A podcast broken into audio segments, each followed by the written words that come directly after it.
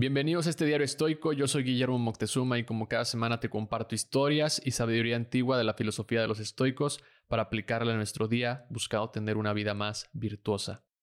El día de hoy, 14 de diciembre, es mi cumpleaños y si alguien más que me esté escuchando cumpleaños, felicidades.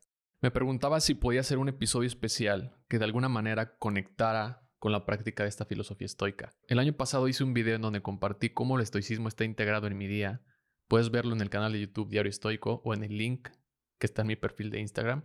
Ahí está, ahí dice cumpleaños estoico. Me gustó mucho hacer este video exactamente el día de mi cumpleaños, es decir, no fue ni un día antes ni después, sino todo lo grabé y lo hice ese día, porque lo hizo más especial, como que lo disfruté mucho más y Pensé que lo podía adoptar como una tradición para celebrarlo cada año. Y por eso esta vez decidí compartir un cumpleaños estoico enfocado en el autocontrol. Si podía resumir este año con una palabra definitivamente creo que sería esta.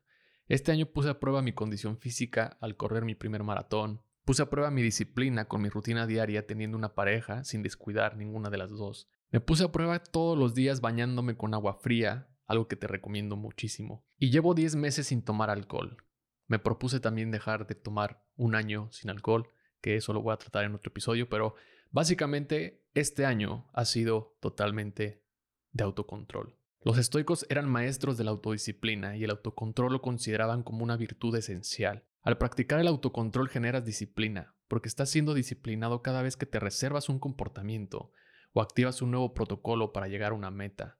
Así que para celebrar mi cumpleaños y cerrar este año del autocontrol, decidí conmemorar esta palabra y esta virtud, creando algo muy especial para mí. Lo llamaré ultra estoico, 50 kilómetros de autocontrol. Voy a correr 50 kilómetros para celebrar mi cumpleaños. Para cuando escuches esto, seguramente o sigo corriendo o ya los corrí si todo sale bien. El maratón me dejó con ganas de más y las distancias oficiales de un ultramaratón son 50 kilómetros, 100 kilómetros y de ahí para adelante. Pensé que 50 kilómetros es una buena opción considerando que solo son 8 kilómetros más para alguien que ya ha corrido maratones. Y de esta manera, también, si a alguien le interesa saber qué hay más allá del maratón, creo que 8 kilómetros son muchos, porque aparte 42 es demasiado. Creo que hay algo como de mística ahí, en esa distancia oficial de los ultramaratones. Creo que no hay mejor forma de celebrar que has vivido un año más que haciendo algo que te conecte con lo que te gusta hacer. En mi caso es poner a prueba mis límites, pasarlos y descubrir lo que hay después. Estoy consciente de que no hay una meta final aquí. O sea, no busco la meta, no busco un fin, porque no hay una meta como tal. Escalas una montaña y desde la cima ya estás viendo otra montaña a lo lejos para subir. He aprendido que el proceso es lo que realmente importa y hay que disfrutar. Pero no necesitas correr 50 kilómetros para celebrar tu cumpleaños. Puedes hacerlo con otras de las virtudes que nos aconsejan los estoicos practicar. Por ejemplo, estamos tan acostumbrados a recibir en nuestro cumpleaños porque así nos han acostumbrado. Recibimos regalos, recibimos afecto, recibimos mensajes, llamadas, etc. Pero podrías aprovecharlo tal vez, celebrar tu cumpleaños dando un poco de eso que se te concedió en el año como agradecimiento. Celebrar tu cumpleaños pagando la cuenta de un desconocido. Celebrar tu cumpleaños ayudando o asistiendo en un comedor público, ayudando a una fundación, haciendo alguna acción altruista tal vez. Puedes celebrarlo con la meditación tal bien o la reflexión. Tómate un tiempo para evaluar este año que pasó, recordar los logros y considera tus áreas de mejora. ¿Qué aprendiste de esos errores para poder mejorar? El año pasado hice una meditación muy particular en una cápsula de agua que también puedes ver en el video de YouTube. Y fue una gran experiencia que todavía me conectó aún más con el presente de este día de mi cumpleaños. Puedes conectar también este día con la naturaleza. Empieza el día con un paseo y si tienes la posibilidad de ir a un parque o algo donde puedas simplemente desconectar y pasar un rato contigo, aprende a ser un alma que ama la soledad, dice Picteto.